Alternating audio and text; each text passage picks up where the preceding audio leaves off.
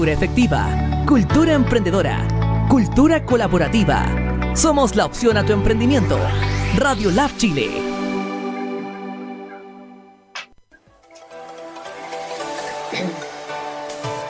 Bienvenida a este espacio de conversación y empoderamiento para la mamá deportista. Esto es Ultra Mami en Radio Lab Chile. Al aire. Hola, hola, hola, ¿qué tal a todos mis amigos y amigas? Bienvenidos nuevamente este día jueves invernal. Llegó el invierno a Santiago por lo menos. Eh, hace mucho frío, ha llovido bastante, lo cual es bueno. Espero que todos se encuentren muy bien, eh, resguardados y cuidados en, su, en sus casitas. Les doy la bienvenida al día de hoy, que es el último programa de la temporada. Ojo ahí porque volveremos con mucho más power, con mucho más motivación, con mucha más inspiración y siempre, siempre, siempre junto a Radiolab con la mejor actitud emprendedora. Así que no se pierdan el día de hoy el último capítulo. Les quiero agradecer por toda la buena onda, por siempre estar con nosotros, atentos y pendientes a nuestros programas. Ya saben que tenemos una parrilla programática sumamente entretenida e interesante. Y el día de hoy, para finalizar esta, esta etapa, ¿cierto?, eh, del programa Ultra Mami en la Radio Lab, tenemos a una excelente y tremenda invitada. Yo sé que todos la quieren mucho, todos la queremos mucho, todos la respetamos y es nuestra gran referente. Por eso el programa del día de hoy se llama La gran referente de Chile, porque para todas las personas que amamos la montaña, ella es nuestra gran referente. Así que antes de eh, pasar a nuestra conversación, los invito a ver este pequeño video.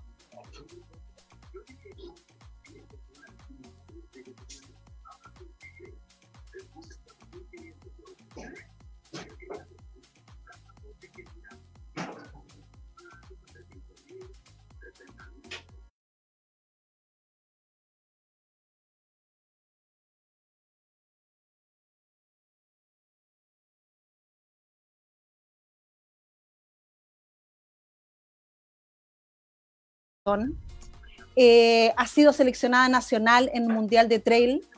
Es de verdad una mujer, ha sido profesora, es, como les decía, la referente de muchas, muchas mujeres que nos gusta correr en la montaña y que amamos el aire libre y el deporte. Está en Puerto Montt, nos cuenta que hay un día soleado por allá, que, que, envidia, que envidia, porque acá en Santiago estamos oscuros y húmedos y escondidos y, y, y, encuevados. ¿Me cuentan si ya tenemos el video por ahí? si no, pasamos directo. Cuéntame. Nos vamos con el video en este segundo. Ok. Atentos. Vamos, Marlencita, con todo.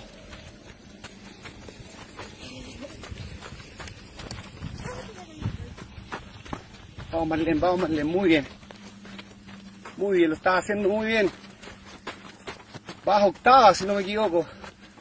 O séptima, en la general. Bien Marlene. Con ustedes la gran y maravillosa, tal cual como la vieron en ese video, aguerrida, mujer poderosa, Marlene Flores. Hola Marlencita, ¿cómo estás? Hola, linda, muy bien. Qué lejos, pero a la vez que cerca. Qué rico verte, mujer. Un agrado de poder conversar con ustedes. Y bueno, en realidad voy a cerrar la, esta, este, digamos, esta etapa, pero ya se vendrá más. Vienen más entrevistados, entrevistados. Así que maravilloso de estar aquí, pues, mujer. Hágame todas las preguntas que quiera. Por supuesto, para nosotros es un honor tenerte hoy día acá, especialmente en este programa tan especial y con qué, qué mejor que con una tremenda corredora eh, referente para todos nosotros. ¿Cómo está el clima por allá en Puerto Montt?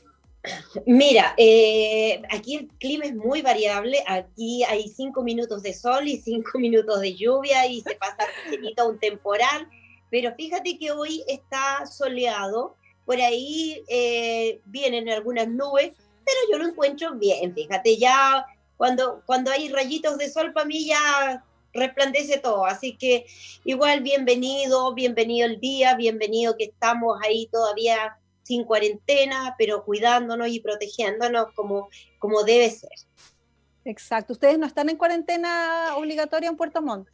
No, nada aún. Hay rumores, sí, que posiblemente puede en la próxima semana tal vez haber alguna información, que haya alguna información, qué vamos a hacer, si continuamos como estamos, cuidándonos cada uno con su voluntad propia, o hay Claro. una, una cuarentena obligada para todos.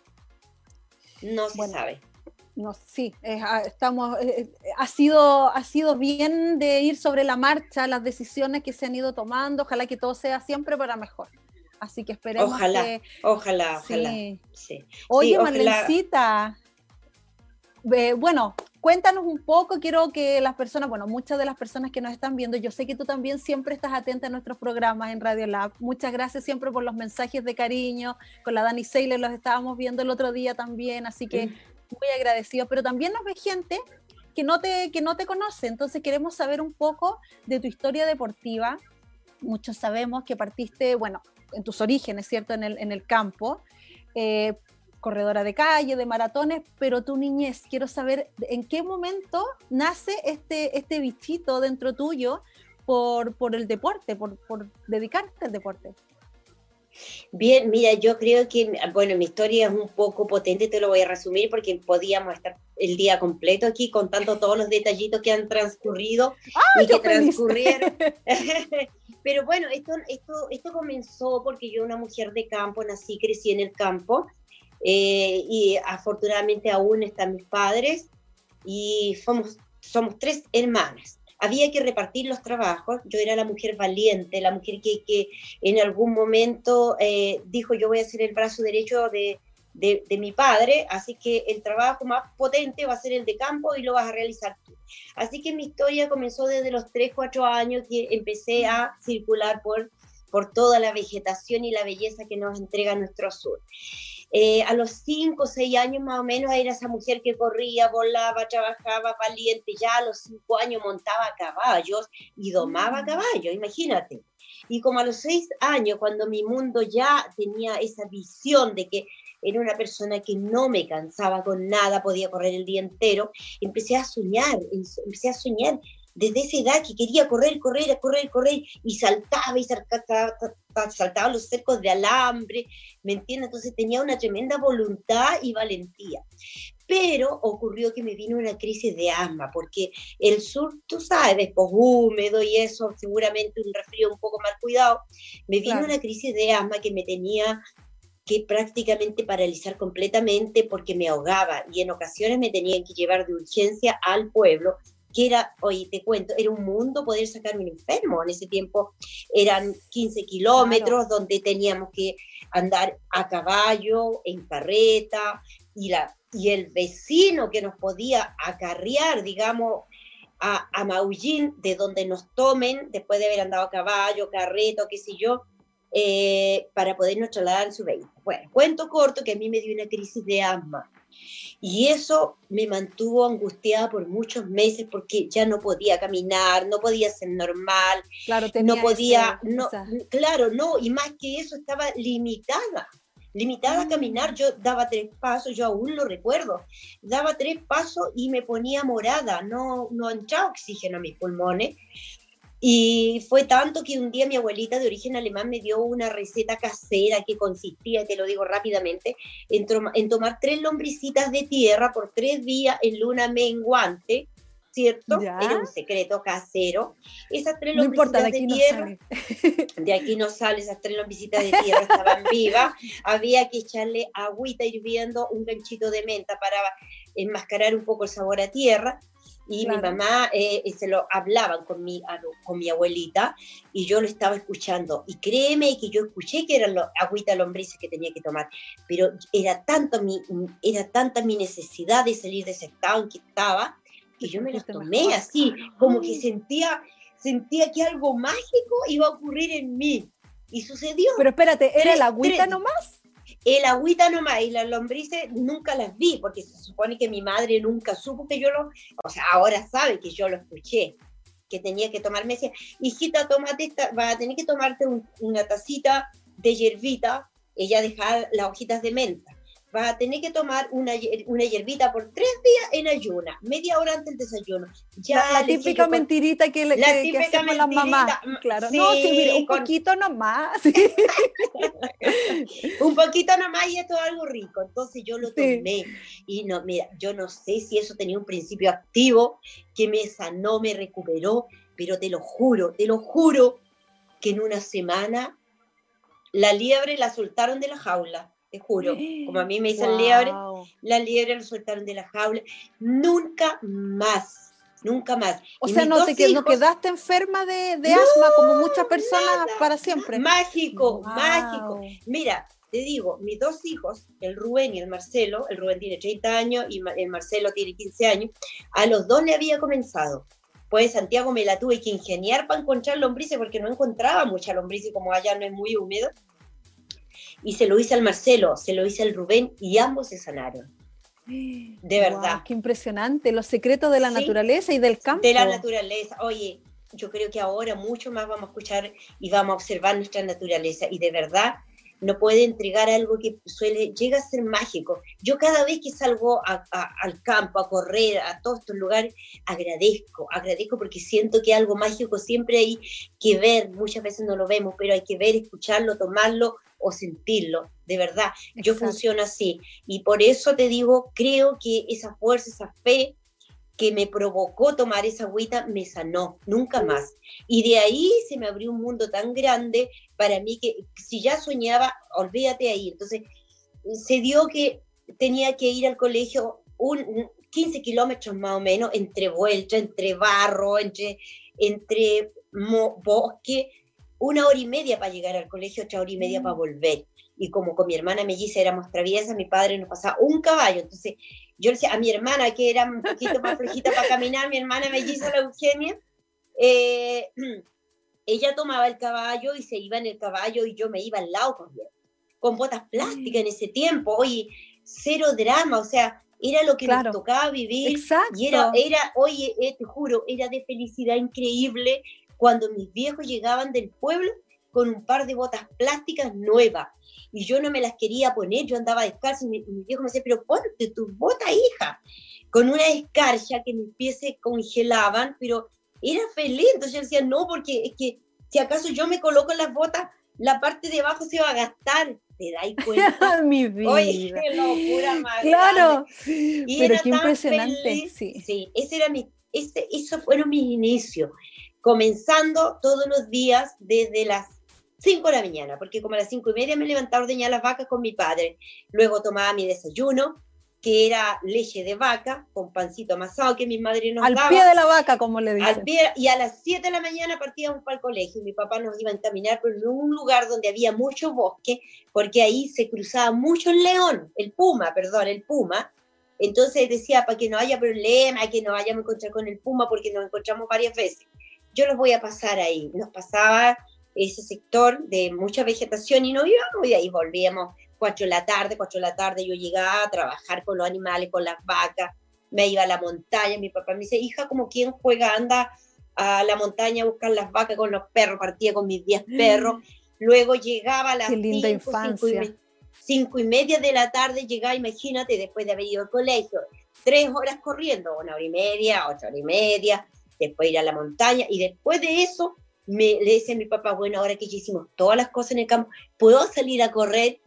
¿Cachai o no? Así. Después de todo eso, Sí, además. después de todo eso. Wow.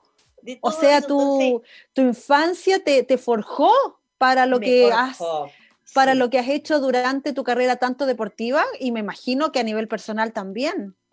Eh, Oye, me- mira, personal, de conocerme, porque aprendí a conocerme y a saber desde muy pequeña que no había límite, porque era tanto que soñaba, que quería esto, que mis viejos eran pobres, que mis viejos algún día, ellos, ellos iban a tener auto, iban a tener un, un campo grande, su casa, y que yo iba a conocer el mundo, porque yo me conocía tanto vieja que yo sabía de que iba a llegar lejos. Pero para ello yo necesitaba abrirme un mundo grande que me conocieran, pero yo también sabía que eran etapas de mi vida, así como fue la etapa en que empecé a recuperarme de a poco de mi crisis de asma, y luego a tomar confianza y a volver a correr y hacer lo mismo de antes, sabía que eso mismo yo lo iba a aplicar a las carreras, a donde yo quería llegar. Y fue así. Qué, mara qué maravilloso. Comencé de, comencé de poquitito, o sea, escueli primero escuelita de campo, a correr, después punto de vecino, después un pueblito, después una ciudad, después un país, después Sudamérica, después Europa, y llegué a mundiales.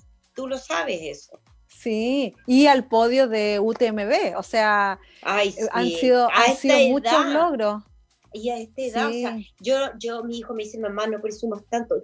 Yo lo hago humildemente y te digo de verdad para que sea un pequeño aporte de mi parte y un ejemplo para personas que muchas veces se quejan de que no pueden lograrlo y tienen todo y basta con que vean nuestro alrededor, yo no tenía nada, yo corría pata, no tenía ropa, no tenía, no tenía nada y he llegado muy lejos.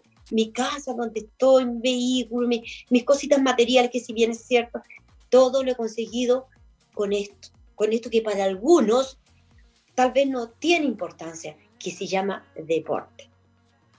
Es impresionante eso porque para, como dices tú, es muy cierto, para muchos no tiene importancia y ya vemos cómo forjó tu carácter y la importancia que tiene en los niños, en, la, en, la, en el crecimiento de los niños, eh, practicar deporte, porque precisamente les ayuda a conocerse a sí mismos, a conocer sus límites, a romper sus propios límites y a forjar el carácter. Entonces, es sumamente importante. Y eso es valeroso e importante. Yo creo que en nuestro país debiese existir urgente el deporte. ¿Por qué? Porque tú aprendes a conocerte física y psicológicamente. Físicamente porque tú te vas a dar cuenta que tú le vas a dar un volumen de trabajo a tu cuerpo y que cada vez vas avanzando. Y psicológicamente, oye, ¿cómo te fortalece? ¿Cómo te das cuenta que tú sales a correr eh, en un sendero donde tal vez una persona común no tiene la valentía de hacerlo.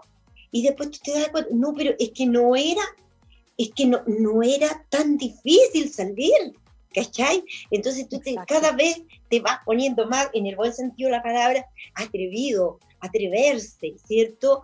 A romper tus propios límites. Y así tú trabajas todo tu, tu conexión de, ser humano, de persona, espiritual, psicológico, es un conjunto completamente eh, importante que tú debes de tener y trabajar día a día, insisto, a través del deporte. Qué lindo, qué bonito y qué linda infancia, Marlene, la realmente envidiable. Yo veo a mis niños ahora, bueno, es lo que nos toca vivir, como dices tú, es la realidad de cada uno, encerrados en una casa, pero qué maravilloso tener toda esa montaña y ese aire libre y ese, ese, ese, ese gran patio que tú tenías para poder desarrollarte. Me cuentas que lo hacías por gusto, salías a correr, que te ibas con las vacas, que te ibas con los perros, los caballos, pero ¿en qué momento descubriste que existía eh, algo un poquito más formal eh, que había carreras y competencias, fue en el colegio, ¿cómo, cómo lo descubrí? ¿Cómo fuiste descubriendo ese mundo? Claro, bueno, eh, yo... Sí, te escuchamos, pero no ya, te vemos. Ahora sí, mira, ya, lo que pasa es que, que, estaba sacando una llamada. Mira, esto yo no la llamen, por favor. No me llamen, por favor, no me llamen, por favor. Mira, ahí nuevamente, perdón, perdón. Eh, Está bien, está bien. Ya. Oh, por Dios, insistente, pero a full, a full, a full. Mira, créeme que esto yo lo tenía muy bien guardado y que yo, como te comentaba, sabía que en algún momento eh, eh, lo iba a aplicar. Eh, ay, por favor, qué insistencia. Una mujer muy solicitada. Sí. y mira, ya cuando tenía nueve años, nueve años, eh, tuve ya la seguridad y empecé a hacer competencia en el colegio con mis, con mis amigos que sabía que tenía mucho potencial. Entonces yo los invitaba a que hagamos carrera alrededor del colegio. Y eran como cuatro o cinco amigos. No le voy a dar el apellido que eran todos hermanos. Y, que yo le gustaba a todos los hermanos, así como que, que la qué linda, que esto. Entonces yo le decía, oye, la papá, tanto, hagamos una carrera, porque ellos eran, ellos eran, eran como las potencias, digamos, posibles para yo eh, probarme cómo era, íbamos a andar en 100 metros. Y un día dije, ya, vamos a ver. Y dije, hagamos una carrera. Y me dijo, mi amigo me dijo, escuelita de campo, qué sé yo, gente simple. Em, ya, pero ya, echémosle, 100 metros planos. Les gané a todos, a los hombres, porque las mujeres igual he ganado. Luego yo le dije a mi viejo, papá, ¿por qué tú que, tú que estás en, en, la presidencia de, de, la Junta de Vecinos, no hacemos competencias? Y en ese tiempo sí estaba la onda de talleres para las familias y las comunidades. Así que eh, pusieron como 50 metros planos. Entonces dije, ya, yo me preparé, entrené, sabía, tenía mis cartitas guardadas bajo la mesa, mi primera carrera, 50 metros planos, pero hay pocas mujeres, ya, bueno, no importa, pero van a haber hombres, hombres, ojo, adultos. Entonces nos, dimos, fuimos a la larga. Ojo, que yo me saqué las botas plásticas, porque yo corría descalza. Esto era una cancha de fútbol, de lado a lado. Me saqué las botitas plásticas, largada, pitazo. Yo todavía siento cómo me desplacé, volé y gané. Fueron mis primeros 100, eso fueron, así, eso fueron 100 metros planos, pero sentía la energía que me, te juro que no sé, no sé cuántas veces toqué el suelo, pero era tanta la necesidad de estar ahí y, probarme que hasta los días de hoy lo recuerdo, pero con una pasión increíble. Gané y fue como que se ganó un campeonato mundial. Y de ahí fue ese, ese, ese junto de vecinos, ese campeonato fue mi primer salto.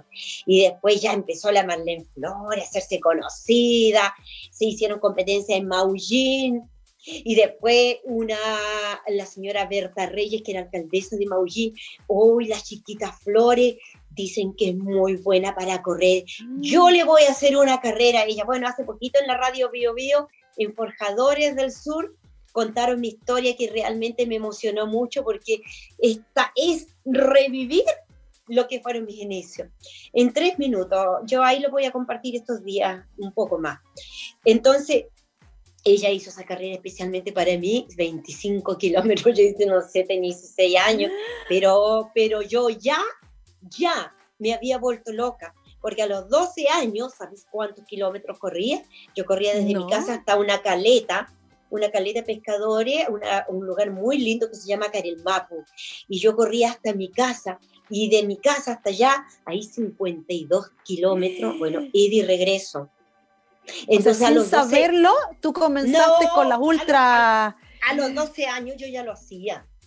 Lo hacía y con unas zapatillas que eran unas blancas, no, no Star, no Star, sí, blancas como, como de cuero, que sonaban así en la piedra, porque esas eran como que las que adquirí después, que eran las dos para mí, ¿cachai? Porque no podía hacerlo con botas plásticas eso. Entonces, y, y antes, y antes mis botas, antes, perdón, antes mis zapatillas, tenía las hawaianas, que eran como las condoritos, unas que tenían una tirita plástica achá que se enganchaban adelante, pero eso se me resbalaban con el barro, ¿cachai? Con el barro y con, con el agua. Después ya tuve las zapatillas, genial. Y ahí comenzaron mis primeros inicios. o sea, sin saberlo, alejada del mundo, partiste con la ultra partiste con el minimalismo, ¿cierto? Las, los zapatos minimalistas y además fomentaste el deporte porque le, pediste que hicieran una competencia para poder medirte tú y, e invitar a los demás a participar. Me parece tan fantástica tu historia, Marlene. Vamos a hacer una pequeña, una pequeña pausa porque vamos a ir a los mensajes que nos han enviado nuestros amigos emprendedores para promoverlos a través de nuestra radio. Tú sabes que están todos en situación muy compleja, por lo tanto en la radio les damos un espacio para que ellos envíen su video, envíen su audio y así promovamos sus negocios, sus emprendimientos a través de la radio. Ah, entonces Fantástico. lo voy a hacer yo. Por supuesto, sí, claro. Vamos a hablar también de tu faceta de Sí. emprendedora. Así que no Sí. te muevas, los demás no se muevan. Vamos a leer todos los comentarios. Recuerden mandar sus preguntas, comentarios, saludos, todo lo que quieran. Pero en este momento nos vamos a una pequeña pausa y ya volvemos.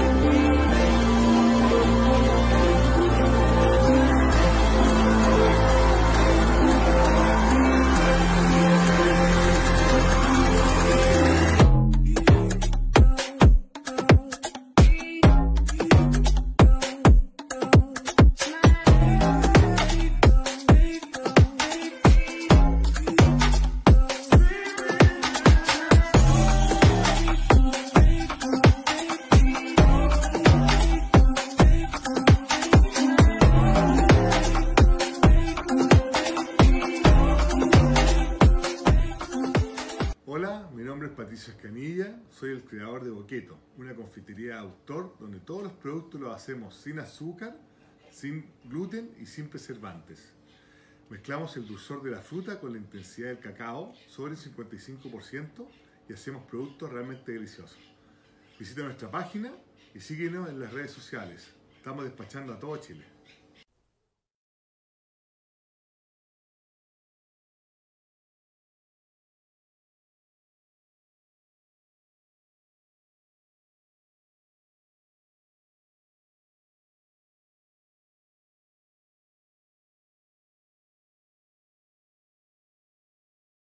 Cultura efectiva, cultura emprendedora, cultura colaborativa. Somos la opción a tu emprendimiento. Radio Lab Chile. Estamos de vuelta, mis amigos y amigas. Espero que nos hayan ido. Vamos a revisar si tenemos algún eh, mensajito de nuestros amigos que nos están viendo en este momento. A ver, vamos a ver acá. Tenemos varios mensajes y hartos amigos que nos están viendo en este momento. Margarita Leiva nos manda un mensaje, nos dice, hola hermosa y feliz. Guillermo Villanueva, saludo para ambas. Ah, Doris Guamán nos dice, Marlene, tu vida es una inspiración. Y así es, así es. Guillermo Villanueva, qué linda entrevista. Felicitaciones, saludos para ambas. Tenemos varios saludos, sigan comentando, hagan sus preguntas porque tenemos aquí a Marlene para que las conteste todas. Estábamos conociendo su historia de, vida, porque en realidad su historia deportiva está muy unida a, a quién es ella, a su historia personal. O sea, no, no son no son dos cosas aparte, eh, es parte de ti y, y me encanta cómo con tanta pasión nos cuentas tus inicios, eh, tanto de tu vida en el campo como tu vida deportiva, compitiendo eh, en la junta de vecinos, con la alcaldesa de Maullín, pero ¿en qué minuto das el salto y te vienes a Santiago y participas, por ejemplo, del Maratón de Santiago ganando, obteniendo un récord? Cuéntanos un poco de esa, de esa historia. Eh, Bueno, eh, vamos a saltar algunos pasos porque mi, mi trayectoria pero- fue escalera por paso por paso. Bueno, ya vamos a pasar a, a, que hubieron ahí muchas carreras locales donde yo estuve. Luego había que dar otro paso, Puerto Montt, cuarto medio. eh, me vine acá a un internado. En el internado eh, era de niñas huérfanas. Agradecí siempre a, a las monjitas que eran las que, las que me impulsaron también, porque en realidad me vine para no vivir, de estar en Maullín, que para mí ahí no tenía, no tenía, digamos, mucho avance, era un pueblito chico, y de ahí empecé nuevamente a entrenar, como ya me creía profesional, me creía tan profesional que me levantaba 10 para las 4 de la mañana. A las 4 de la mañana, como siempre, eh, soy como eh, eh, en el sentido de, lo que es entrenamiento, tiene que ser bien marcados los horarios, 4 de la mañana entrenando. De ahí me iba al colegio y continuaba. Bueno, y, y comenzaron las competencias nacionales. eh, campeonatos nacionales, ganando, ganaba los cross country, porque antes no eran, no eran trail, eran cross country, ¿cierto? Que se hacían en los colegios, eh, gané campeonatos nacionales. Luego, ya el año 86, me fui a, a Viña del Mar, me contrató a la Universidad de Playa Ancha, Universidad, perdón, de Valparaíso, me contraté en la Universidad del Paraíso y ahí empecé a dar saltos importantes, te estoy hablando del año ochenta y tanto. Luego me regresé a Puerto Montt, luego me regresé a Viña a estudiar y seguí corriendo, ya muchos campeonatos, ya era muy reconocida porque ganaba todas las carreras. Ya me encontré con Mónica Regonesi y eh, al comienzo ella me ganó, después yo ya pasé a, superar las marcas y todo el tema. Empecé a correr maratones eh, y luego me vine iba, volvía, iba, volvía, que me quedaba en Puerto Montt, me venía y me iba a Santiago y me fui a vivir a Santiago.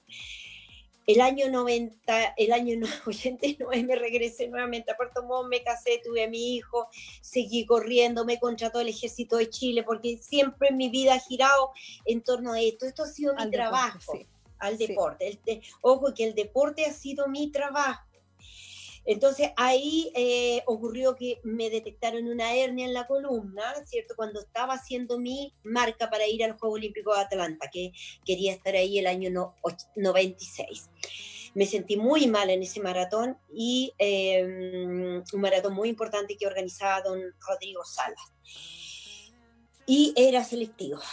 Eh, revisé mi columna y me dijeron es una hernia en la columna y posiblemente no puedas mm. correr nunca más porque está ubicada en una zona donde te, te, tiene comprometido el nervio ciático, porque al parecer esto tú hiciste mucha fuerza cuando niña y tu, tu, tu núcleo pulposo está sobre la raíz nerviosa, está... Tanta leña, tanto, tanto caballo, tanto... Es que hoy, ah, tomaba esos sacos de papa de 40, 50 kilos y me los echaba a la espalda como... No, no me digas nada.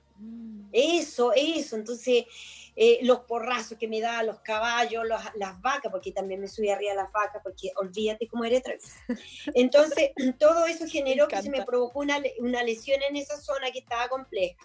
Decidí operarme, dije, no, si ya salí de un asma, estaba comenzando mi carrera deportiva muy buena. Todo esto ya me había tenido grandes logros, como por ejemplo, nove, el, año, el año 95, novena en la San Silvestre, una carrera emblemática que se hace todos los años en Brasil, en Sao Paulo, ¿cierto? Para el año nuevo. Eh, novena ahí, estar entre los mejores del mundo que llegaban en ese tiempo, espectacular. Había salido campeona sudamericana de 5.000 metros planos, vicecampeona sudamericana de 10.000, y ya estaba haciendo la marca en los 42 kilómetros. Sí, ya, estaba, ya estaba sólida, sólida en, lo que era, eh, digamos, a nivel nacional, ya lleva muchos años. ¿Y esto te cayó muy mal emocionalmente, psicológicamente? Claro, claro, escuchar a los médicos que hay una junta de tres, de tres neurocirujanos acá en Puerto Montt y que han decidido intentar eh, sanar esa zona y que sí podía seguir corriendo, pero no más de tres kilómetros. Pero yo creo mucho en mí, en mis capacidades. no más de tres kilómetros. Yo creo mucho en mí, mis capacidades, y sé que cuando hay voluntad interna, tú, tú, tú puedes tú puedes derribar cualquier barrera. Decidí operarme, andaba con muleta y sí, con bajón no puedo decir, ay, soy la mujer súper fuerte, que después del postoperatorio eh, yo voy a andar feliz, ¿no? Ya fueron tres meses que anduve con mis bastones, hice todo el tratamiento debido y hasta que después de los tres meses el doctor me dijo, Marlene, no sé realmente, ¿qué doctor? es que tienes una fe tan grande, mujer, que no hay fibrosis en la cirugía, no se nota la cirugía, no, no, no hay daño, hay movilidad, tu reflejo es tan excelente, o sea, ¿sabes? Eh, comienza a correr. Pero hasta donde tu cuerpo te diga, hasta donde tus piernas te den, eh, sí, doctor. Hice toda una ceremonia. Me fui al campo donde me inicié y yo le dije a la Eugenia, eh, así como así nos tratamos con mi hermana, me decía, ay hermanita, acompáñame, porque esto tiene que ser, esto va a ser el inicio nuevamente de mi vida deportiva. Ya tenía 26, 27 años. Vamos a correr. Nos fuimos, ¿sabes cuánto? Dos minutos. Dos minutos. Dos minutos fueron lo que mi, lo que mi cuerpo resistió porque sentía que todo el impacto llegaba acá. Pero yo dije, hoy día fueron dos, mañana van a ser tres, y mañana cuatro y cinco, y así sucesivamente, y me proyecté, yo visualizo. Y me vi nuevamente corriendo 42 kilómetros, que era mi distancia límite en ese tiempo, en ese tiempo. Entonces dije, ya, pero ahí la hago rápido. En ese momento de recién salía de la cirugía, te estoy hablando de él, ya empezando a correr el año 97, viene un tema mucho más grave que eso, cuando aún y me, me, me de mi separación. Mi separación fue tan potente como mi cirugía, agarré mis cosas, me fui de mis padres, sufrí mucho y de ahí dije mi vida nuevamente tiene que continuar y voy a empezar todo de nuevo. Pero como me, ha- como me causa dolor estar en este lugar, voy a agarrar mis cosas y me voy a vivir a Santiago. El ejército de Chile en ese tiempo creyó en mí, me esperó y nuevamente me contrataron y me fui a Santiago. Allá mi entrenador Amor Aguilar, año 97, me dijo, vamos Marlene, que se puede. Me tiró para arriba, me dijo, tú puedes, me, hablaba conmigo en lo personal, en el dolor. Ya no tenía tanto dolor físico como era el dolor interno que tenía al dejar a mi hijo, a mi hijo de, de 8 años, ¿cierto? Porque no me lo podía llevar, porque yo estaba comenzando a correr de nuevo. Tres meses después que comencé ya salí campeona nacional hice, recuerdo, 34 minutos 20 sola, dando vuelta en la pista nueva que se había hecho en el- la Mario Record, me parece que se llama, del, de, de, de Ñuñoa. Hice campeona nacional, campeona nacional, estaba feliz de la vida. Y después dije, ya, acá tomé confianza ya porque logré correr en 34 minutos, sola, después de una cirugía, tres meses después que había entre- eh, comenzado a entrenar. Y ahí ya la Marlene sabía que podía. Me proyecté para un maratón. Y ese maratón fue como siete meses después, sí, en Alemania, el maratón de Frankfurt. Y me fui para allá. eh, me apoyaron con mis pasajes, humildemente, llegué allá, me encontré con mujeres olímpicas. Y yo ahí, como siempre, agradeciendo a la vida, dije, Marlene, preocúpate de ti, no importa que esté en Keniata, lo que sea. Acá todos tenemos un corazón, dos pulmones, dos piernas, somos seres Exacto. humanos y todas sabemos nuestras capacidades, nuestra confianza, tenemos valentía y tenemos voluntad y tenemos valor. Así que Marlene, feliz, agradecida de que el universo, la vida te ha entregado otra oportunidad. Y esta es tu oportunidad, Marlene, el maratón. Y me lancé, mujer. ¿Sabe? En ese, no sé qué me pasó, pero yo no veía nada. Yo era, rezaba, rezaba, rezaba, agradecía. era- iba muerta de la risa corriendo. Pasaron 21 kilómetros, 21 kilómetros, muerta, así como feliz, gracias, gracias, gracias. Decía, oye, en una hora 16 pasé. Eh, Wow. y, y un amigo, un amigo Juan Plac que me acompañó, me dijo, Marlene, Marlene, vas muy rápido, ¿por qué? Si yo voy bien, voy feliz, es que puede que no llegue porque va muy rápido. ¿Cuánto? ¿En cuánto pasó los 21? Una hora y 16. ¡Oh, Dios mío! Dios, vas para récord, vas para récord. No, tranquila, tranquila, Marlene. Terminé, terminé. Y el último, la última parte, que eran adoquines, yo decía, ¿cómo puede haber tanto dinero aquí? Tres kilómetros de alpura, alfombra roja, porque eran puros adoquines. Entonces, para no torcer. Ah, para evitar el, claro. Claro, eran alfombras. Entonces, yo hice una punta, un adoquín y se me fue el pie. Me esguincé, llegué con un derrame y casi saltando con un pie. Tres kilómetros, iba tercera, tercera. Y venía una japonesa, Iriko Yamasaki, me recuerdo aún el nombre de ella, porque era top ella en, en ese tiempo, esta japonesa, y con Iriko hicimos operación, ¡ay! Ella, era, ella, ella iba muy jodida, también los pies sangrando, y yo con el pie también, con, con un 15 total, finalmente me ganó como por tres segundos, y quedé en cuarto lugar, y terminé así, no, no puede ser si no estoy cansada. 2 horas 35 minutos 08 segundos, o sea, y te lo digo con tanto, con tanta pasión en este momento, porque Claro fue una sí, prueba, claro una que sí. prueba, querida Lely, fue una prueba tan grande en mi vida, emocionalmente me superé, emocionalmente de mi, de mi separación, eh, creí nuevamente en mí de la cirugía, la columna que habían pasado siete, ocho meses y volví a correr, o sea, ¿cómo no Cuando voy a te estar dijeron que lo máximo que podías correr eran tres Eran kilómetros. tres kilómetros. Y ahora me volví loca, estoy corriendo 100, 100 160 kilómetros. Entonces, ¿cómo no, no, va, no, va, no va a aflorar siempre esa pasión y ese agradecimiento de mí? Yo a veces voy sola, o sea, y voy hablando y voy agradeciendo, o sea, trato de que no me vea nadie porque me decís estoy loca, pero... La galla loca. Estoy, está, la Marlene es loca va hablando, pero los que me conocen, como Jaimito Hume, cuando lo alcanzo, Jaimito grita como el ave fénix y empieza a gritar y yo, ¡guau! Los cerros, ¿cachai? Entonces yo creo que mi secreto, perdón. No te preocupes. Espérame, espérame. Sí, te, escuchamos, pero no te vemos. Es impresionante porque es una muestra de lo, que, de lo que nos contabas de cuando eras niña, que en realidad te tomaste esa agüita de, sin saber, eh, lo único que querías era sanarte y estar bien, pero tu fe fue tan grande y yo creo que es la fe lo que te ha movido a, a lo largo de la vida, la fe y creer en ti. Sí, muy bonito. La fe, la fe y creer en uno. Yo respeto todas las religiones, todo lo respeto, pero tengo mis creencias y creo que primero debemos creer en nosotros. ¿Me entiende? Debemos primero confiar en que la capacidad, la voluntad nos puede llevar muy lejos. No necesitamos ninguna imagen para que haga milagro. El milagro está solo en nosotros. Nosotros finalmente lo que movemos todo, pero todo, todo.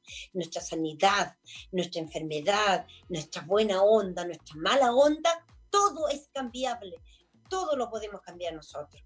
Y, la, y, hoy día, sí, te digo, antes que se me olvide, no ha sido fácil para nadie, ni siquiera para mí que tengo, pero eh, tengo siempre ese optimismo a flor. Yo también he tenido días en que me he bajoneado. Yo también he tenido días día porque se han caído muchos proyectos de lo que tenía este año. Pero así como ello, he sido también bendecida y de lo, de lo bueno que me ha ocurrido, siempre voy a sacar lo malo, o sea, de lo malo que me ha ocurrido, perdón, siempre voy a sacar lo malo. O sea, lo malo para un lado y lo bueno para acá. ¿Me entiendes? Exacto.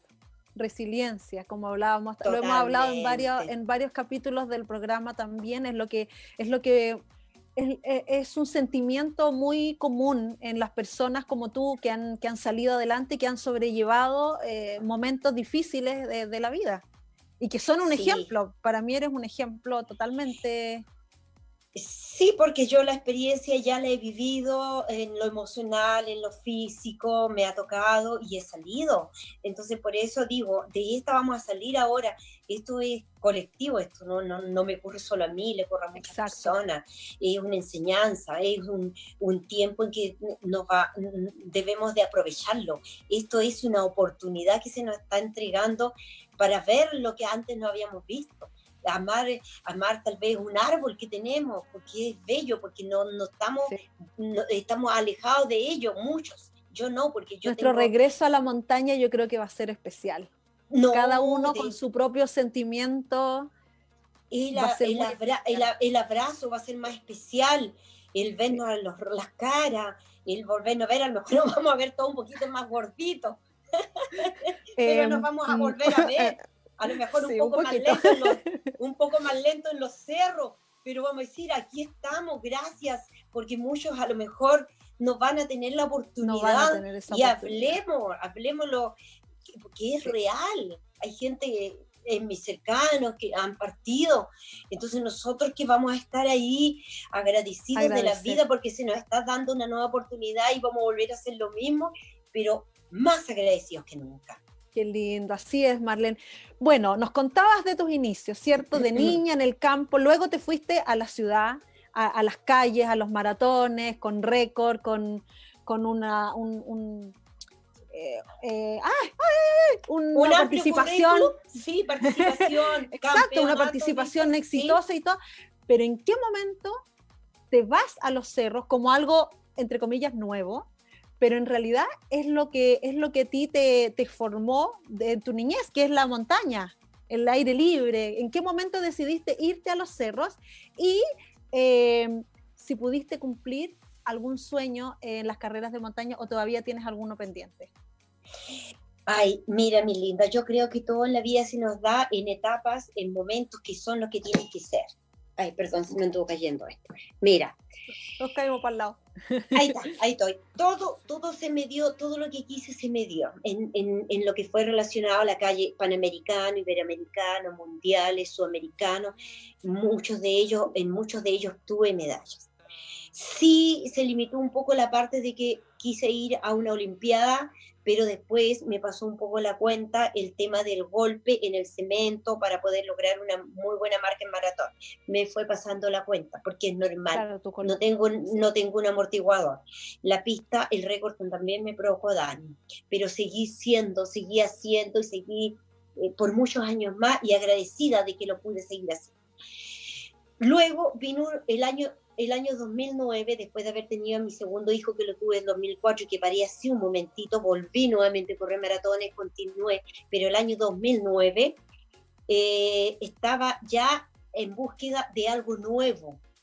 Creo que era su momento. No conocía el trail, pero algo nuevo, ah, como que tenía una inquietud de conocer algo más. Ya me estaba como lo mismo Claro, siempre. sí. ¿cierto? sí. Lo mismo siempre, Sí. lo mismo siempre por años.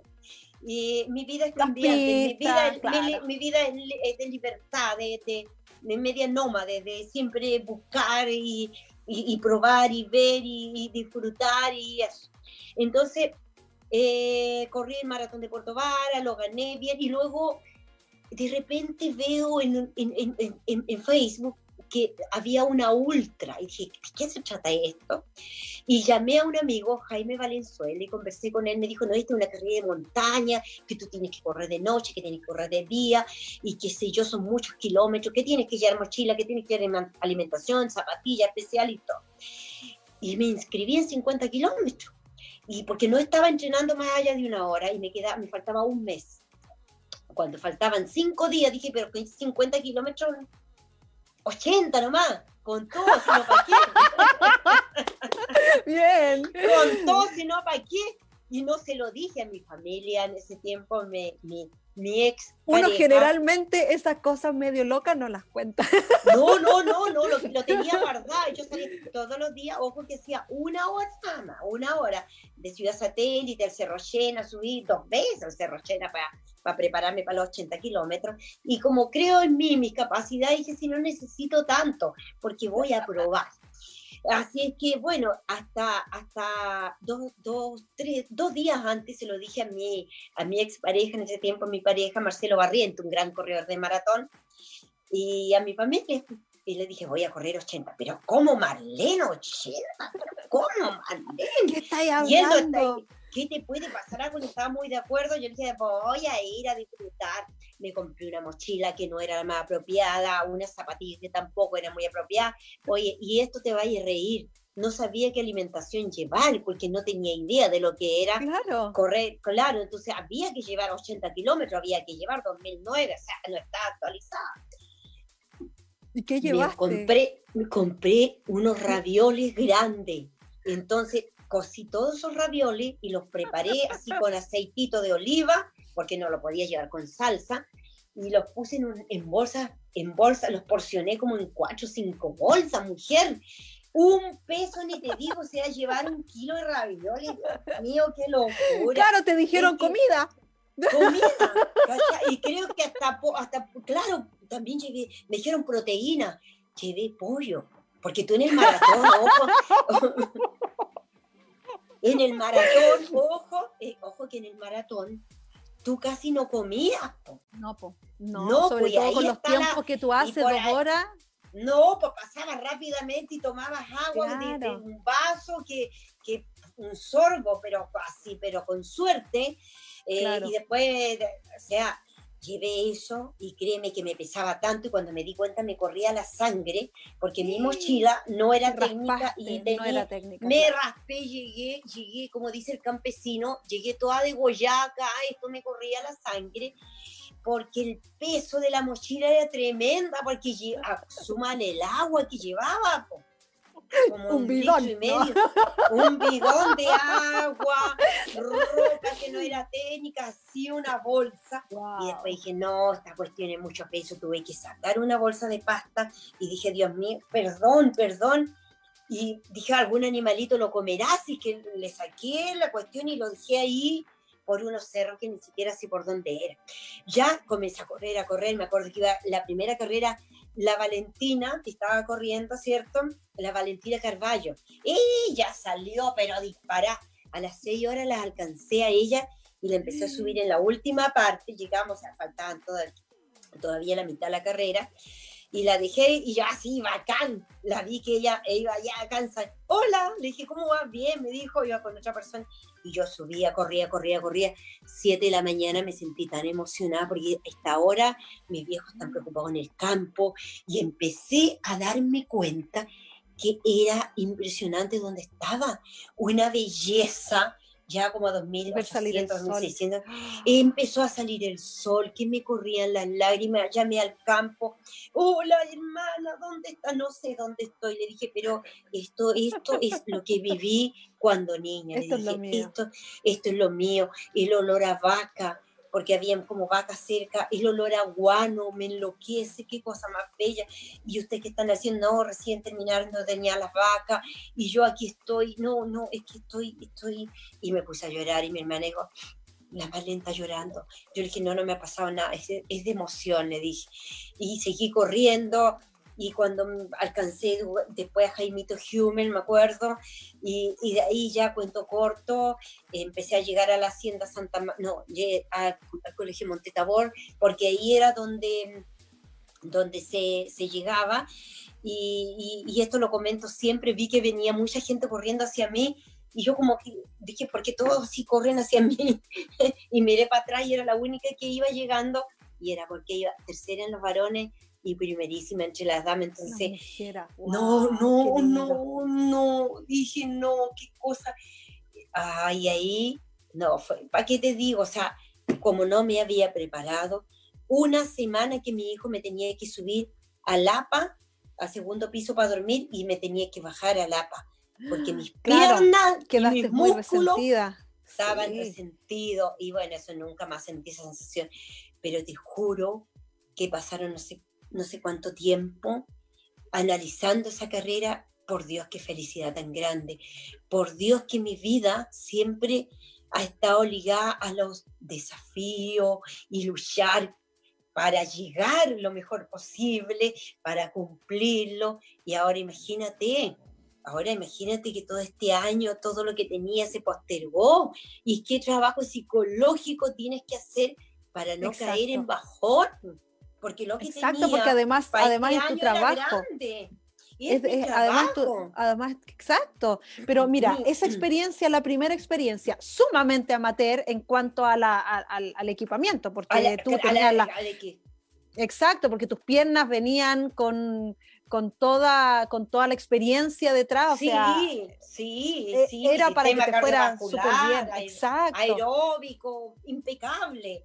Pero, esa experiencia un poco amateur, ¿cierto? En cuanto a tu preparación y, equipamiento, versus tu experiencia en Mont Blanc. ¿Cómo, cómo, la, ¿Cómo la viviste? E, ese fue un sueño cumplido, yo creo, ¿no? Sí, totalmente. Te, te, resumo, la primera vez que fui me enfermé, tomé un agua que no debía haber tomado, pero le pasó a muchas personas ese, ese día, me tuve que retirar en los 80 kilómetros, yo iba para los 170, y después dije, no, hay que irse a la segura, vamos a ver, vamos a probar, y me inscribí eh, 2018 en los, ciento, en los 101 kilómetros. En la CCC, eh, ¿no? En la CCC hubo, un derrumbe y tuvieron que eh, poner 10 kilómetros más y que fueron como 111 kilómetros. Eh, muy bien, excelente, entre las 19 primera y primer, segunda en mi categoría, feliz de la vida de haber terminado esa carrera, porque te juro que en la largada yo siempre me caen las lágrimas de felicidad, ¿no?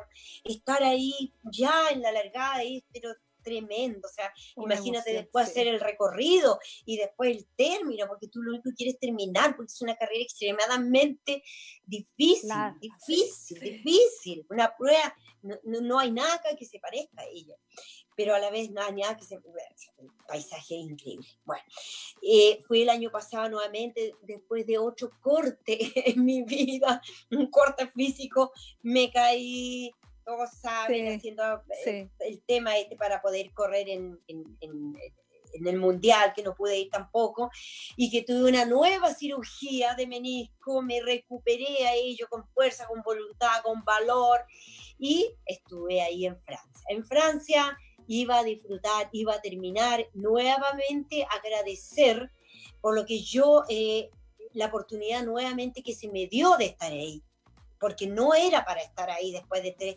después de cinco meses operada de, de, menisco. Y bueno, ya... Y ahí estuviste. Tú me, dices, o sea... Mira, tú me dices, la indumentaria diferente, todo diferente, una mujer ya con experiencia. Pero el espíritu es el mismo. El, el espíritu es el mismo, la, la voluntad es la misma, la parte emocional eh, es también es fuerte porque tú tienes que ir manejando Es lo que representa, exacto, es lo que representa quién eres, Marlene. Y eso, de verdad, que lo agradecemos tanto el día de hoy, poder conocer tu historia y y entender y saber qué es lo que te mueve e inspirarnos a través de ella. Estamos cerrando el programa ya, Marlencita. Eh, te quiero agradecer a ti por estar el día de hoy. Nos faltaron tantas cosas, pero ya habrá oportunidad. Quiero agradecerte a ti por haber estado el día de hoy con nosotros, agradecer a todos los amigos y amigas que han sido fieles al programa y a la Radio Lab durante esta temporada nos vamos a hacer una pequeña pausa, pero volvemos muy pronto con nueva, eh, nuevos programas, nuevas sorpresas. Marlencita, eh, un minutito porque ya estamos cerrando para que te despidas de nuestros amigos, nos digas dónde te podemos encontrar, tus redes sociales, si tienes que mandar algún saludo, algún sponsor, las cámaras son todas tuyas.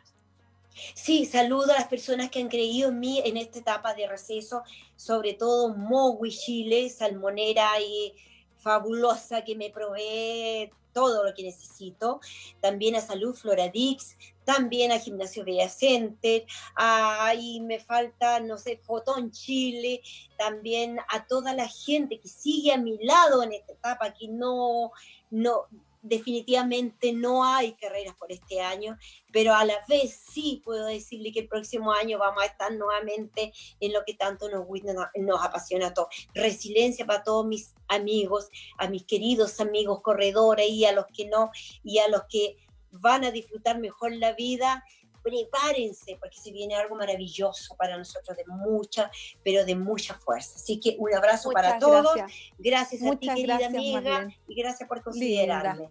Por supuesto que sí, para nosotros eres un ejemplo, eres un motivo de inspiración que nos motiva, eh, eres una mujer de fe, y con un espíritu eh, ganador en todo el sentido de la palabra. Así que te mando un abrazo muy fuerte hasta lejos, hasta allá, hasta Puerto Montt, bien grande, bien grande. A todos mis amigos y amigas también, un abrazo fuerte, cuídense y nos estamos viendo muy pronto.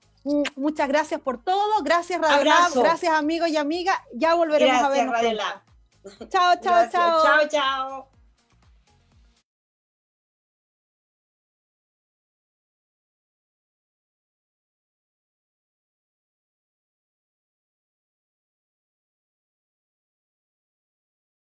El laboratorio para tu emprendimiento ya se encuentra disponible. Radio Lab Chile, la revolución de los emprendedores.